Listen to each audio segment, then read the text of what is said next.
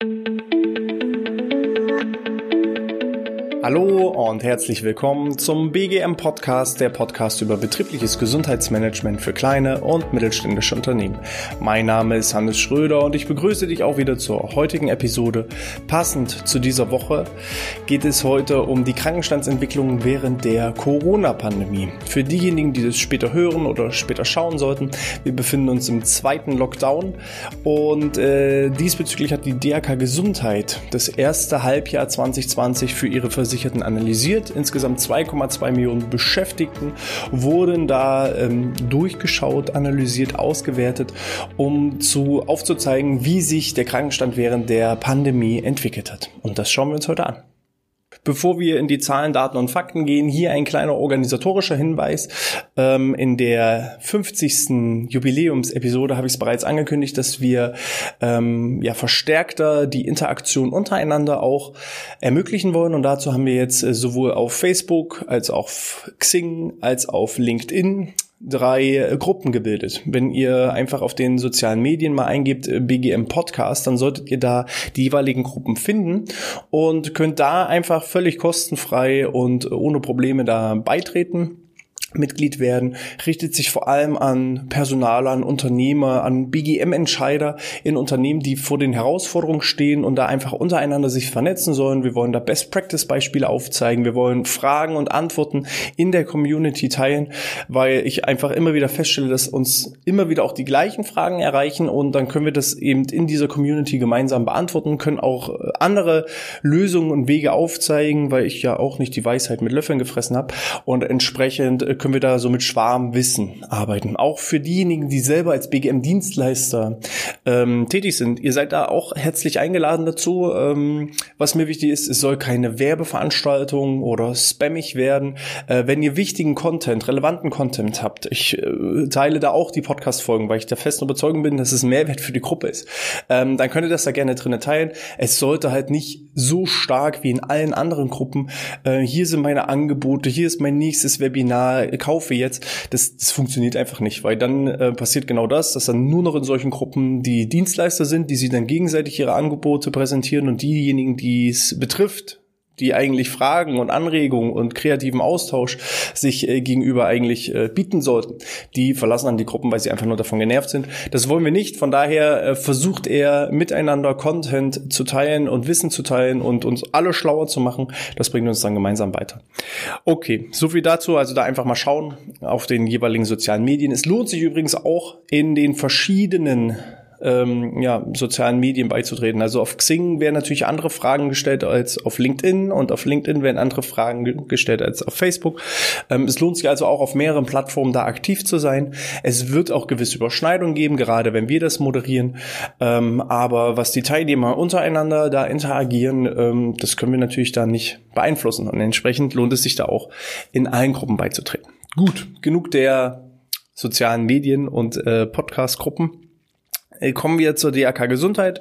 Die haben, wie schon erwähnt, eine Kurzstudie durchgeführt, 2,2 Millionen Versicherte, Schrägstrich Beschäftigte analysiert, um da einfach mal zu schauen, wie hat sich denn der Krankenstand jetzt tatsächlich entwickelt. Und dazu ähm, habe ich mir ein paar Stichpunkte gemacht, weil hm, sonst äh, habe ich kein Skript. Alles, was ich erzähle, kommt so frei raus. Bei Zahlen, Daten und Fakten sollte das natürlich nicht der Fall sein. Deswegen verzeiht es mir, wenn ich mein ähm, Zettel einfach mal dazu nehme.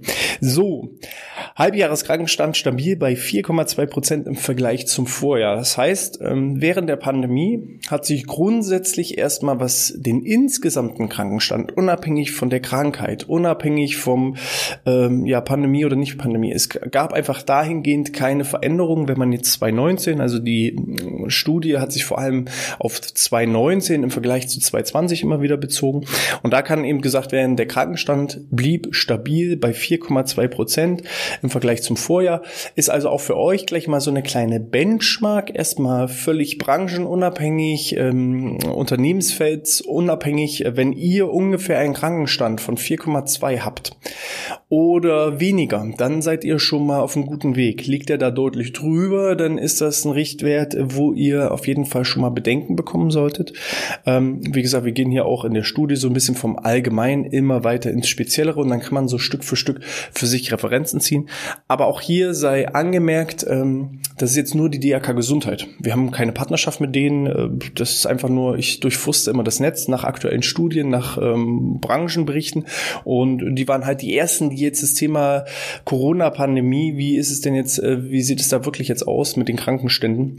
Die waren jetzt die ersten, die da was rausgebracht haben. Wenn da von den anderen Krankenkassen so Stück für Stück auch noch andere Sachen kommen oder vielleicht auch schon online sind und ich habe es nicht gefunden, dann schickt mir das gerne per E-Mail an info@outness.de. Ich äh, lese das gerne durch und vergleiche gerne mal, weil je nachdem, ähm, welche Krankenkasse, welche Vertriebswege und Zielgruppen ansteuert, können diese Ergebnisse auch ganz, ganz unterschiedlich sein. Ähm, es gibt Krankenkassen, die sagen, ja, wir nehmen eher gerne die Sportler. Dann die nächste Krankenkasse sagt eben, ja, wir nehmen sie alle, ist egal, wie sie sind. Ne? Also da muss man einfach gucken, was ist auch so das Zielklientel der jeweiligen Krankenkasse. Weil dementsprechend können natürlich auch die Ergebnisse ganz, ganz unterschiedlich sein. Nur weil jetzt 2,2 Millionen Beschäftigte analysiert wurden, sind das ja noch längst nicht alle.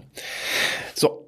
Insgesamt ergibt sich mit einem Krankenstand von 4,2 Prozent durchschnittlich 7,6 Arbeitsunfähigkeitstage. Also auch hier könnt ihr mal schauen, ähm, im Schnitt bei jeder Beschäftigte 7,6 Tage im ersten Halbjahr krank. Und wenn man das jetzt hochskalieren würde auf das gesamte Jahr, ergibt sich ungefähr eben ein Krankenstand von 15 Tagen ähm, pro Mitarbeiter pro Jahr.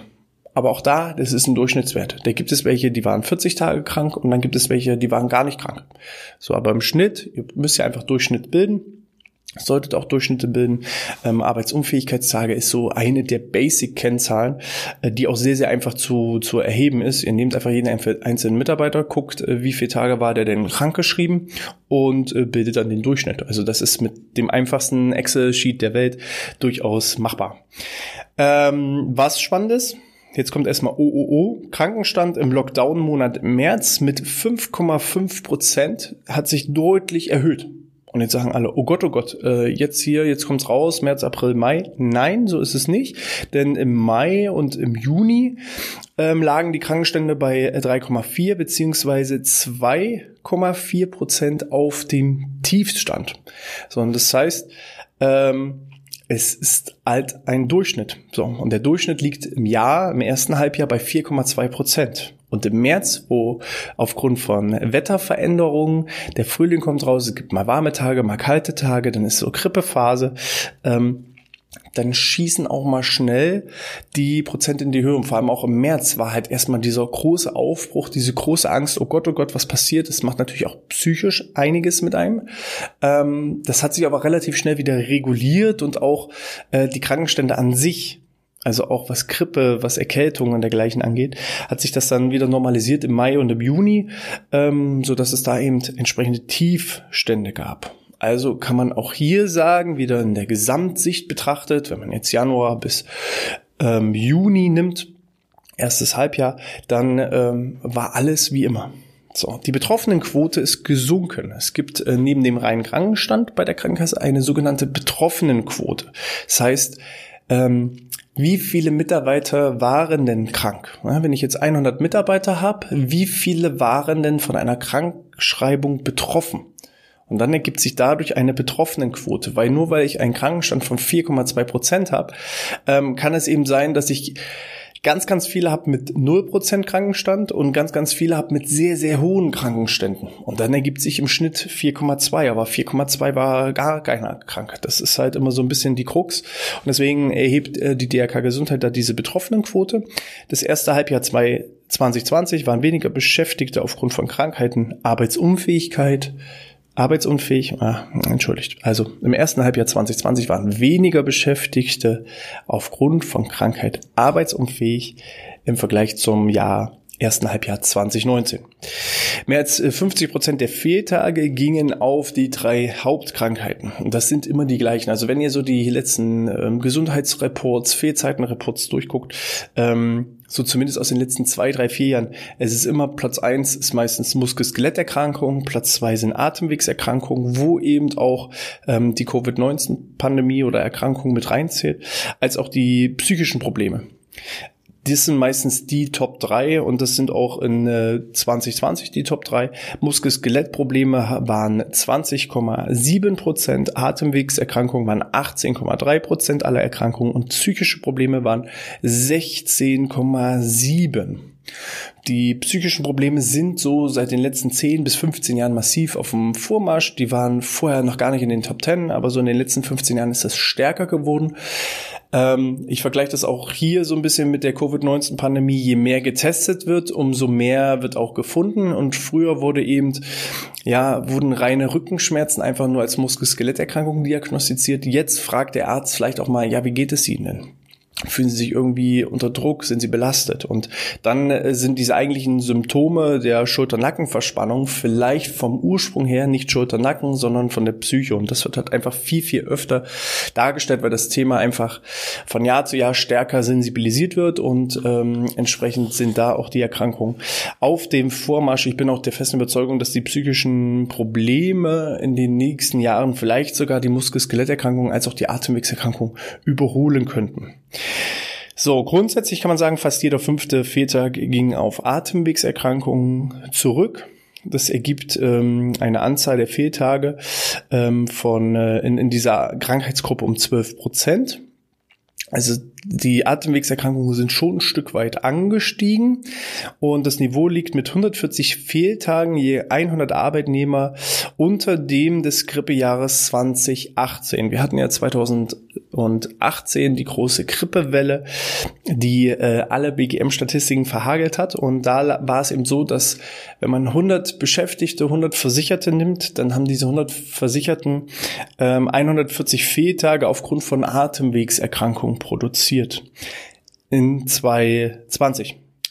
Und das liegt aber deutlich darunter unter dem Grippewellenjahr 2018. Finde ich persönlich spannend, wenn man sieht, was für eine große Aufruhr von der Politik, von der Öffentlichkeit, von den Medien hinsichtlich der Covid-19-Pandemie gemacht wird. Ähm, und die Grippewelle 2018 wurde zwar medial auch behandelt, aber nicht so massiv wahrgenommen. Aber ich will hier keine ähm, Corona-Diskussion auslösen. Ich verhalte mich dem gegenüber auch völlig neutral. Ich habe sowohl Argumente dafür als auch Argumente daneben oder nicht daneben, dagegen. Ihr merkt, ich bin auch ein bisschen gesundheitlich angeschlagen, es tut mir leid. Aber ja, also man kann jetzt sagen, es liegt an der super Arbeit, dass wir so schnell den Lockdown gemacht haben. Es gibt halt für alles Argumente dafür als auch dagegen.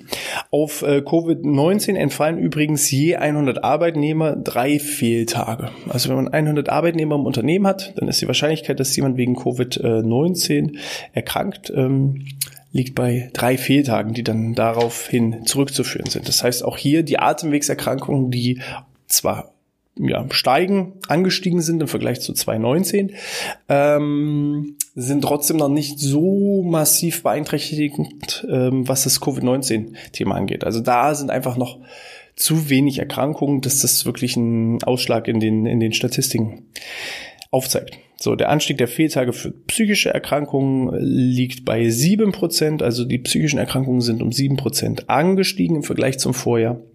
Und bezogen auf 100 Versicherte ergibt das 52,8 Fehltage und im vergangenen Jahr lagen die bei 49,2 Fehltagen.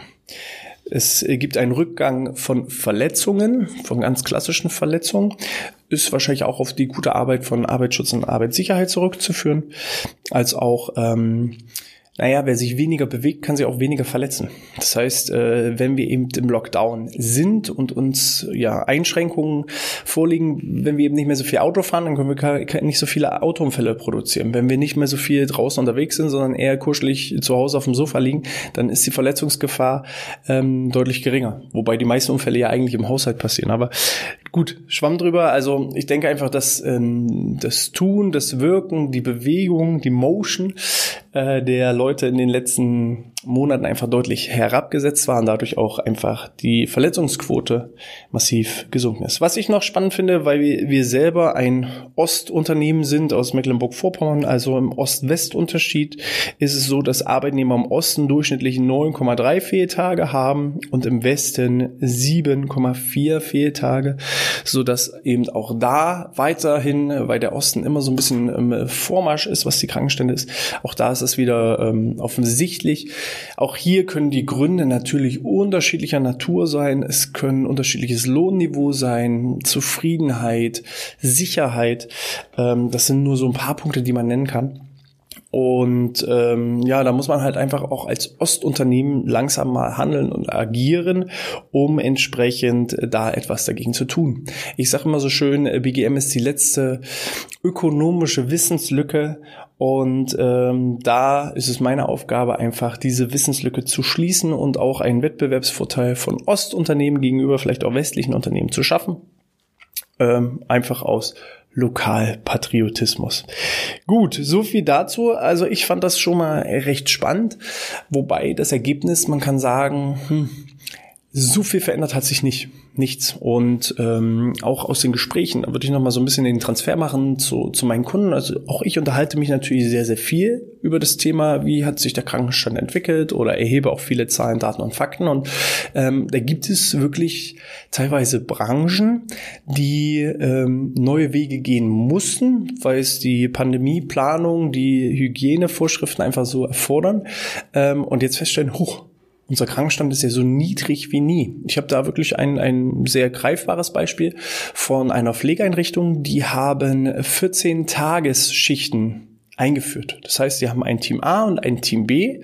Team A arbeitet die ersten 14 Tage und hat danach 14 Tage frei und dann arbeitet Team B. Und die haben die ersten 14 Tage frei und danach arbeitet, äh, arbeiten die eben 14 Tage. Und ähm, durch diese Trennung zwischen A und B und dass immer auch nur dieselben Mitarbeiter zusammen sind, hat es sich einfach äh, aufgezeigt, dass zum einen Krankheiten dann in diesen 14 Tagen, die freigemacht werden, einfach regeneriert werden, dass die Leute, Mitarbeiter sich einfach fitter, wohler fühlen, dass einfach auch diese 14 Tage Ruhephase sehr, sehr gut sind, um sich zu regenerieren, um sich zu erholen, als auch eben, ähm, dass man nur mit denselben Leuten zusammenhängt, entsprechend auch immer nur mit denselben Keimen zu tun hat und nicht immer ähm, entsprechend mit, mit allen Leuten viel Kontakt hat. Und äh, diese Pflegeeinrichtung hat so niedrige Krankenstände wie noch nie. Und die sind wirklich am überlegen, ob sie dieses Modell weiterhin fortführen.